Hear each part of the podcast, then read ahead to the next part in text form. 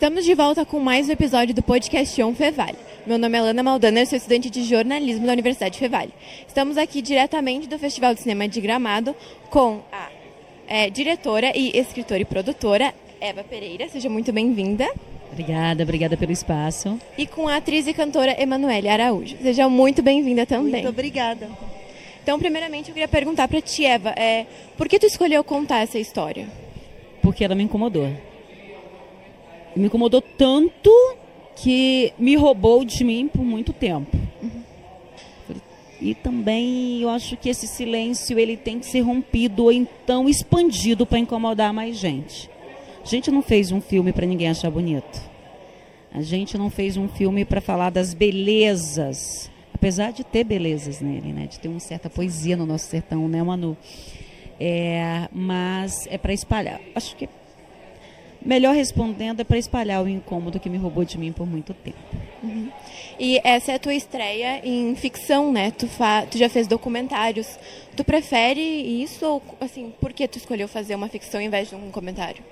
A ficção, eu faço a justiça que eu gostaria de fazer. a, eu, a ficção eu posso me curar.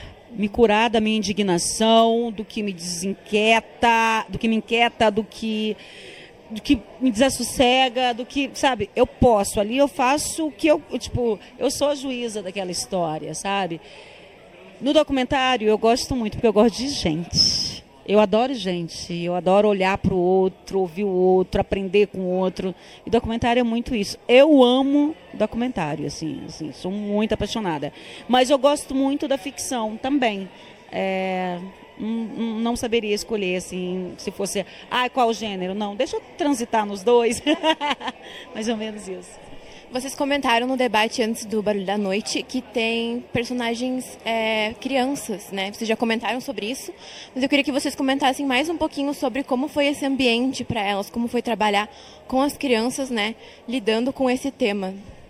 Olha, eu tive a sorte de ter duas pessoas extremamente generosas e acolhedoras. Por isso que eu vou pedir assim, a Manu ela tá no filme porque eu sabia, ela, ela é tão luminosa, né? Ela é tão solar e o filme é denso, eu falei, gente, eu tenho que trazer alguém que venha trazer luz para esse set, que termine daqui, sabe? Fique aqui essa densidade. E ela trouxe isso, inclusive, é, para o ambiente. Agora, Manu, fala da, das crianças naquele ambiente. Eu quero que ela responda isso, assim, porque é muito lindo, é algo que me emociona muito, sabe? Bom, primeiro, é, tá sendo uma emoção enorme para mim, estar tá no Festival de Gramado, é a minha primeira vez aqui é um festival tão importante para o nosso cinema nacional. E mais ainda, ter essa estreia com esse filme. Com essa história que a Eva tem há duas décadas, que esse roteiro começou a ser trabalhado há 20 anos atrás. É, dessa forma que o filme se tornou e que se realizou. E a noite de ontem, que foi uma noite muito bonita, onde a gente começa com um curta-metragem de Rondônia, abrindo os portais é, lindamente da noite e se consagra com o nosso filme, que é um filme do Tocantins. Eva é uma mulher do Tocantins. Ela não só quis contar uma história ficcional, e ela faz isso muito bem, ela quis contar uma, uma história real, uma, uma realidade né, dessa terra, uma realidade dessas mulheres. E para mim, assim, receber esse convite dela para viver a Sônia é uma das coisas mais importantes da minha carreira. E eu não estou falando isso só artisticamente, né? O fato de ter um bom personagem é, um, é sempre muito maravilhoso para uma atriz, mas é um fato de poder disseminar para todos. E aí a gente eu agradeço, eu sei que a Eva está muito agradecida ao Festival de Gramado do barulho que o barulho está fazendo. Porque o que mais está interessando para a gente, apesar de ser um filme de tantos silêncios, ela fala lindamente, é um filme do não dito, né? A gente está falando de muitas vezes realidades invisíveis, mas é um filme que, dentro desses silêncios, traz muito barulho, um barulho importante. Então, essas crianças são crianças do Tocantins, são meninas de lá, dessa realidade que Eva selecionou cuidadosamente, que ela cuidou mesmo, como uma mãe, durante todo o processo de filmagem. E ela também, tá?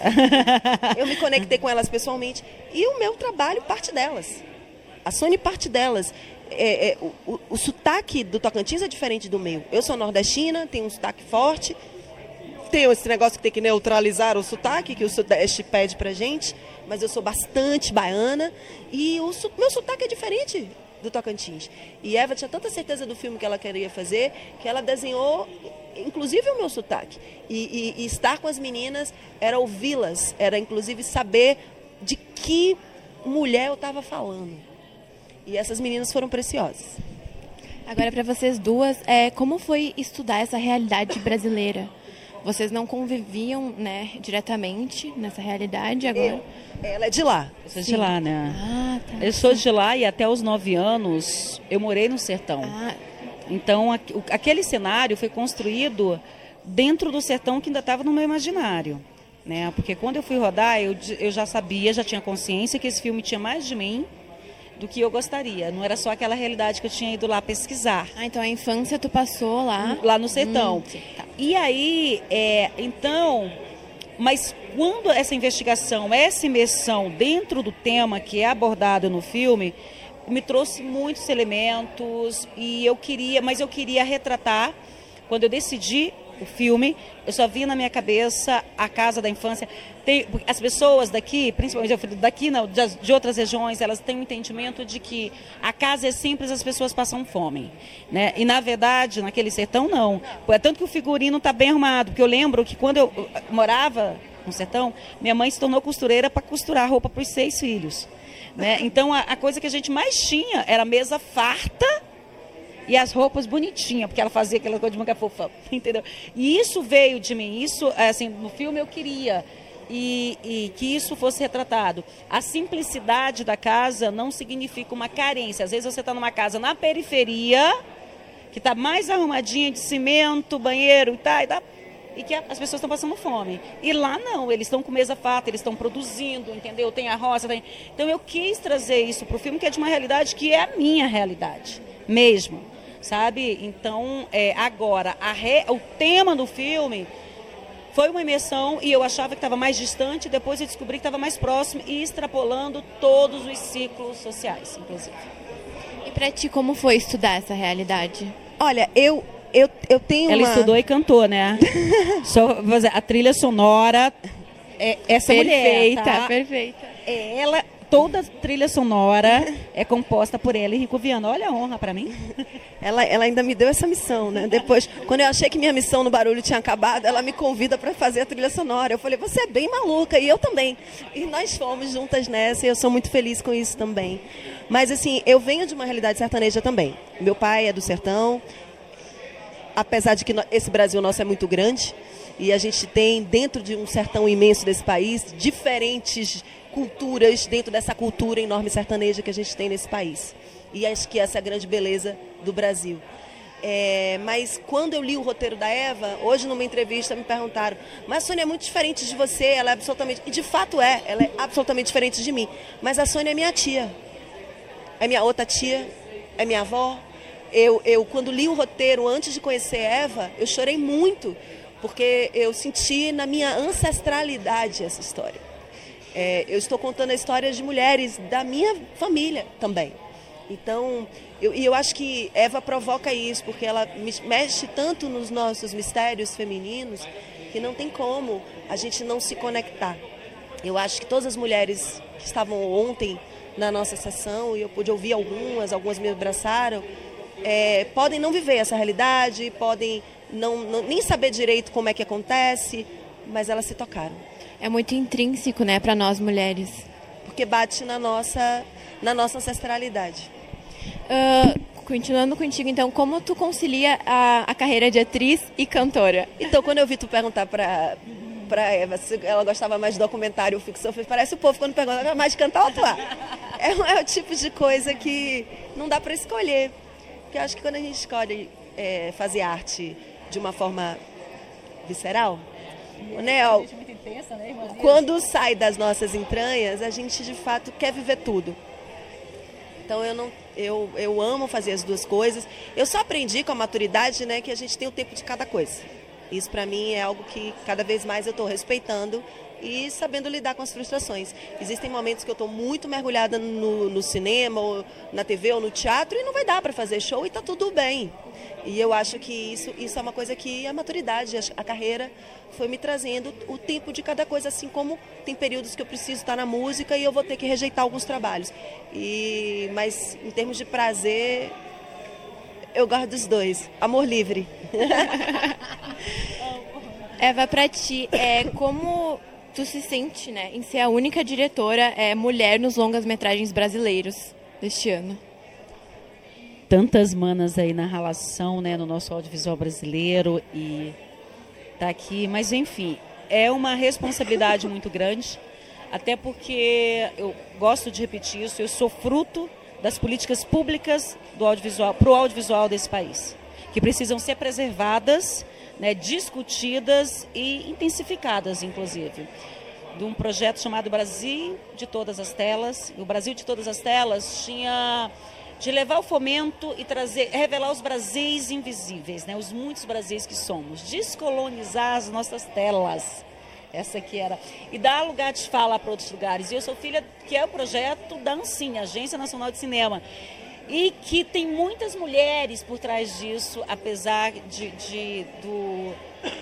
Nós tivemos ex-presidentes ex que continuam na luta e mulheres ex-presidentas né, da Ancine. Nós tivemos uma força. Eu sou filha, com muito orgulho, da gestão Manuel Rangel, né, que fez muitos filhos nesse sentido, mas que era subsidiada também por várias mulheres pelo audiovisual brasileiro. Então, eu acho que, de uma certa forma, é celebrar e honrar o trabalho das manas que estão lá brigando para que a gente, para que o recurso chegue na ponta e nos garanta o nosso lugar de fala. Então, finalizando, eu queria que vocês vendessem o longa, né, para o pessoal que vai assistir ainda. Bora vender esse longa. Vai lá, Manu, que ela é bem melhor do que eu nisso, gente. É isso, a gente está com esse projeto lindo que chama O Barulho da Noite, um filme que está estreando no Festival de Gramado, o que para a gente é uma honra, né, Vita? Até porque esse festival é uma caixa de ressonância para o cinema nacional, então para a gente é um orgulho enorme ter essa diretora, tocantinense, autora, sendo reverenciada nesse festival. É, eu criei uma conexão com Eva para além de artística. Eva hoje é minha amiga, em relação minha mana, de outras vidas. Isso. E estou muito feliz também de, de, de trazer o meu trabalho para aqui neste filme. Então, para mim, estar no Festival de Gramado com essa história é ainda mais bonito. E daqui a pouco todos vão poder assistir o Barulho da Noite. E o que a gente mais quer é que essa história seja vista por muita gente. E que ela incomode. Emanuele e Eva, agradeço muito, muito a participação de vocês. Foi uma honra entrevistar vocês. Muito obrigada. Obrigada, gente. Obrigada Parabéns, pelo espaço. Flor. Quem está comigo é o ator Patrick Sampaio, que fez Ataíde no filme O Barulho da Noite. Seja bem-vindo. Obrigado. Então me conta como é que foi a preparação para esse personagem, né? Que é um personagem é, que a gente fica com, com assim muita raiva dele, né? Como foi essa preparação? Porque ficou muito real. Assim a gente olhava e conseguia ver, um, uh, sentir aquela aquela emoção daquela menina uh, olhando para ti. É, a preparação foi incrível, assim, a gente teve a oportunidade de chegar antes no Tocantins, ter uma vivência daquele espaço, eu fiz oficinas de plantio, de colheita, de trato dos animais. A gente pôde conviver também durante algumas semanas, eu e as meninas principalmente, mas também eu e a Manu, eu e o Marcos.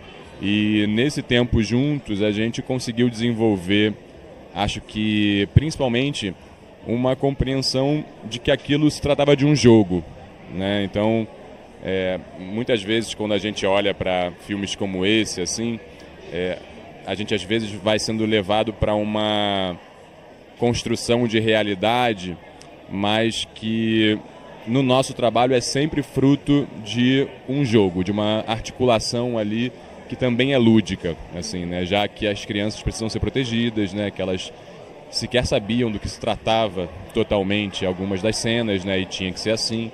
Então, enfim, foi um privilégio, principalmente. Eu agradeço muito a produção, inclusive, porque isso é é raro, inclusive, assim, a gente ter um investimento de tempo, de estrutura, de recursos na construção, no processo, assim, nessa artesania, e acho que isso marca muito também é, o que interessa a Eva, que é a diretora. Assim, né? Ela está lidando com uma realidade muito dura que ela quer transformar, mas não sem também propor talvez um outro processo, um outro cinema mais humanizado, sabe, com mais tempo. Foi muito legal. E tu comentou das atrizes mirins, né? Como foi fazer essas cenas então com elas, já que elas não sabiam? Como foi a dinâmica? Então, é, em algumas das cenas em que a gente está claramente né, gritando, em que a violência está ali desvelada, é, bastava realmente a gente né, conversar, entender que aquilo não se tratava da realidade, né, que existia realmente um jogo ali. Mas talvez uma das coisas mais bonitas, assim, no sentido da artesania, assim, do artifício do cinema, foi filmar a cena de violência propriamente dita, assim, sem dar spoiler, né, mas a cena clímax de violência, em que a gente teve que criar, por exemplo, um tipo de jogo como aquele em que ela tinha que se soltar, por exemplo, eu precisava prender ela e aí o esforço que ela fazia para se soltar de mim produzia os barulhos, né, os ruídos necessários para que a gente pudesse contar essa história através do som. Então, enfim, também foi um processo de aprendizado muito legal assim e que trazia para o centro da nossa relação o que era realmente prioridade, que por incrível que pareça não é contar essa história ou fazer o filme, é proteger essas crianças porque a gente está falando justamente de uma nem falando, né? A gente está fazendo uma denúncia estatística que está tentando trazer para a consciência do público, para a consciência das políticas públicas, a necessidade de proteger as crianças. Então, as crianças, as mulheres, enfim, toda a sociedade. Então, a gente não poderia fazer isso sem de fato protegê-las, sabe? Então, enfim, foi, foi muito bonito também ver esse cuidado e o quanto o filme quis ser coerente nesse trato, assim, né? O que infelizmente nem sempre a gente percebe por aí, assim. Então, foi muito também, enfim, um aprendizado mesmo. Foi lindo ver. E uma dúvida que eu fiquei, uma curiosidade na realidade, é a Taíde era então o sobrinho ou um dos bandidos? É para ficar no imaginário? Foi proposital? Foi proposital. É, no roteiro, inicialmente, quando a Eva né, propôs, existia um dos caminhos definido, mas ao longo da filmagem a gente discutiu também o quanto ser ou não ser o sobrinho é uma dúvida que também traz para a gente esse pensamento sobre um familiar é capaz de fazer isso? E as estatísticas, infelizmente, dizem que sim, né? A maioria das, dos casos de violência doméstica, de violência sexual contra crianças, mulheres, infelizmente, é, é algo que surge no seio familiar é, ou através de um conhecido da família. Então, a ideia de que ele não ser o sobrinho facilitaria com que essas coisas acontecessem não se verifica na realidade, infelizmente, assim, né? Então, essa dualidade, essa dúvida, principalmente traz para a gente essa discussão, né? Levanta essa discussão. Ontem, depois do filme, algumas pessoas continuaram falando sobre isso, assim, com essa dúvida, né? E isso faz com que, poxa, a gente, não sei, acho que ontem a gente viu o quanto a Eva foi bem sucedida no que ela tentou fazer, sabe? Principalmente com essa não clareza. Eu acho que é a dúvida que faz com que a gente continue falando sobre isso e é o que a gente precisa fazer. E como foi para ti ver o filme lá no, no Palácio dos Festivais e ao final todo mundo aplaudir, né? Como foi, como tu te sentiu naquele momento? Muito bem, assim, muito feliz. A gente, infelizmente, atravessou alguns anos muito difíceis para o cinema brasileiro, para a cultura em geral, né? Para a sociedade em geral, infelizmente. E o cinema sofreu muito. Isso fez com que tivesse sido muito difícil ao longo dos últimos anos concluir o filme, entregar o filme para o público, sabe? E eh, ver o quanto tudo que a gente fez é, valeu a pena, sabe? O quanto o público estava não só tocado assim pela beleza, mas percebendo a urgência desse debate que nunca será suficientemente feito, sabe? E também ver, não sei, o, o resultado, assim, a, a, concretização do que eu já percebia no set, assim, no quanto cada pessoa dessa equipe, enquanto elas investiram o coração delas, assim, é, não só a criatividade, assim, mas não sei, eu sou suspeito para falar, né? Mas é, eu acho que é possível ver no filme o cuidado em cada coisa, assim, sabe? Tipo, a integração entre os departamentos, assim, o quanto as equipes jogam juntas, assim, para entregar essa experiência e de uma maneira que consegue uma coisa que eu acho que era muito importante que a gente conseguisse, que é claro, falar de coisas muito difíceis, muito pesadas, assim, né? Mas ao mesmo tempo construir isso de uma maneira que o público seja capaz de suportar ver. Então, existe beleza, existe contemplação, existe o Tocantins como um personagem, né? existe a beleza dessa relação familiar, existe a beleza da manifestação cultural do divino ali muito forte, assim, ontem vendo a cena em que chega aquela delegação, assim, sabe, tocando, ver a alegria daquelas crianças pulando, assim, sabe, quando o pai chega, me tocou de uma maneira muito especial, nova, mesmo eu já tendo assistido o filme, assim, também porque todo o trabalho de som foi finalizado depois é, do corte que eu assisti, assim, isso traz toda uma outra experiência, e assistir no cinema, né, com um som realmente é, construído para entregar essa experiência, sabe, então foi foi fantástico, assim, eu estou muito feliz, muito feliz e agradeço também muito ao Festival de Gramado, que é essa esse patrimônio cultural para o Brasil e essa resistência, assim, eu tô, tô realizado. Com certeza, é muito importante, né? O assunto é super importante, ele traz dados também no final, Exato. que isso também traz aquela questão mais de realidade, né? E eu queria até comentar contigo que é, eu chorei muito durante o filme e ao sair no, no intervalo, eu dei de cara contigo e me deu um negócio, assim, porque tu entrou tanto no personagem, eu fiquei impressionada, assim, é, me trouxe aquela coisa tipo, meu Deus, é, esse, esse personagem realmente tocou, porque foi uma coisa muito. Foi, foi muito real, sabe? É, eu queria te parabenizar pela tua atuação no, no filme. Valeu, gente. Obrigado. E obrigado vocês também. Assistam o Barulho da Noite.